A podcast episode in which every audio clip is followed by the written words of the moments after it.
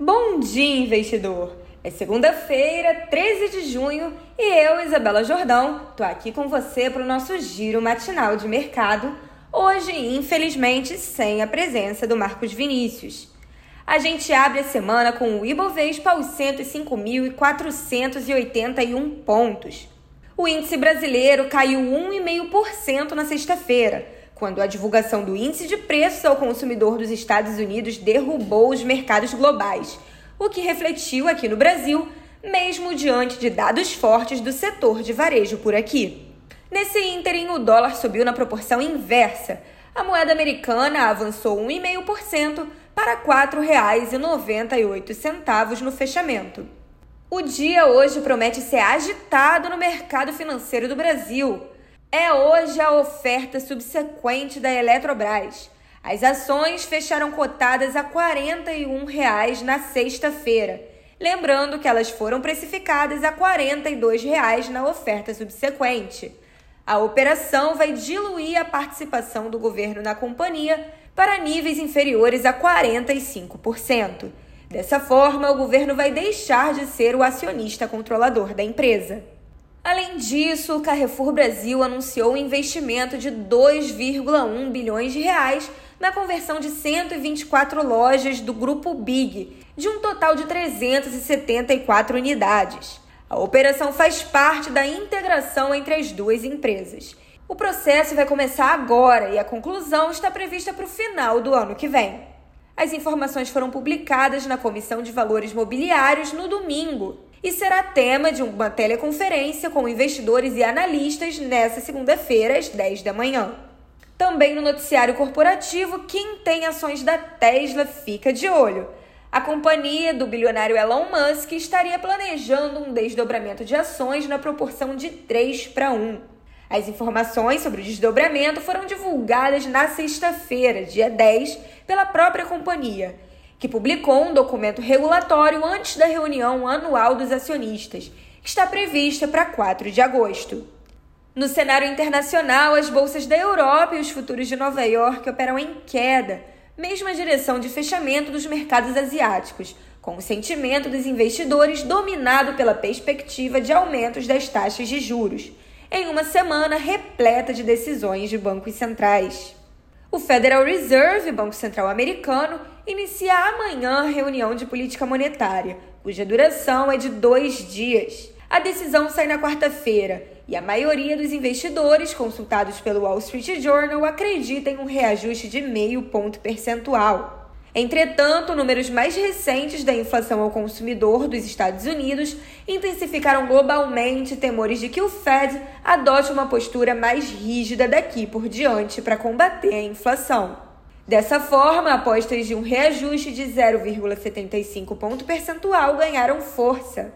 O Federal Reserve já elevou as taxas de juros duas vezes nesse ano, incluindo um aumento de meio ponto percentual em maio.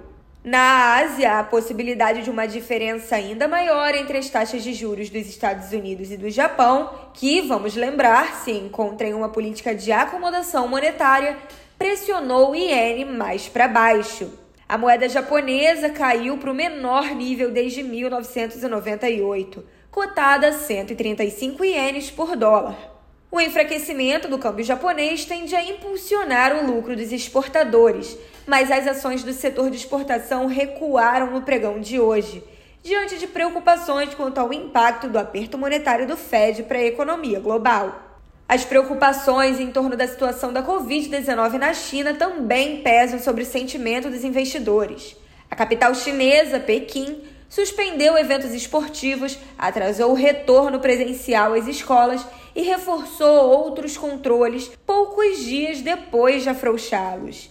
Desde a última quinta-feira, dia 9, foram reportados 115 novos casos relacionados a um bar localizado no distrito de Shaoyang, em Pequim, de acordo com autoridades locais no sábado.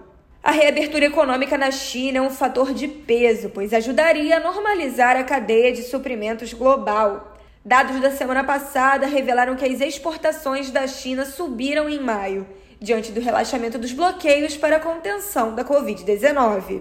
E já que estamos falando de inflação, cadeia de suprimentos e reajustes da taxa de juros, podemos observar no nosso giro de notícias que o preço médio do galão da gasolina nos Estados Unidos atingiu no sábado a marca de 5 dólares pela primeira vez na história do país, de acordo com a Associação Automobilística Americana.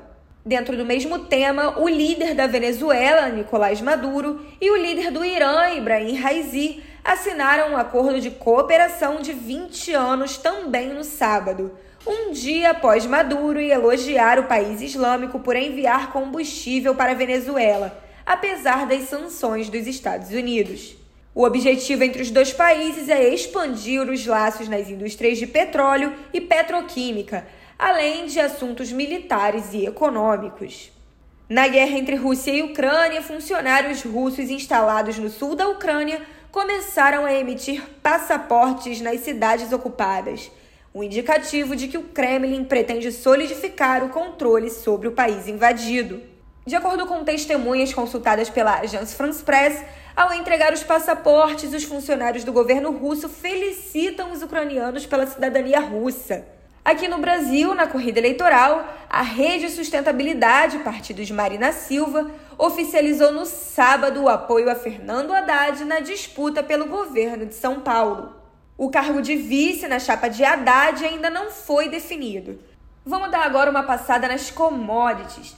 São 9 da manhã e 8 minutos e o petróleo Brent e o petróleo WTI recuam em torno de 1,2% e 1,4%. Nas commodities agrícolas, o trigo se valoriza 1%, o milho 0,2% e a soja, pelo contrário, cai mais de 1%.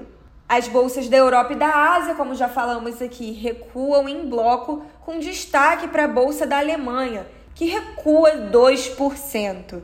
Nos índices futuros dos Estados Unidos, o S&P 500 VIX, conhecido como índice do medo, dispara quase 7%, enquanto os demais índices futuros do S&P 500, Nasdaq e Dow Jones recuam em torno de 1,8 e 2,9% os criptoativos derretem para baixo do nível de 30 mil dólares que haviam sido sustentados nas últimas semanas.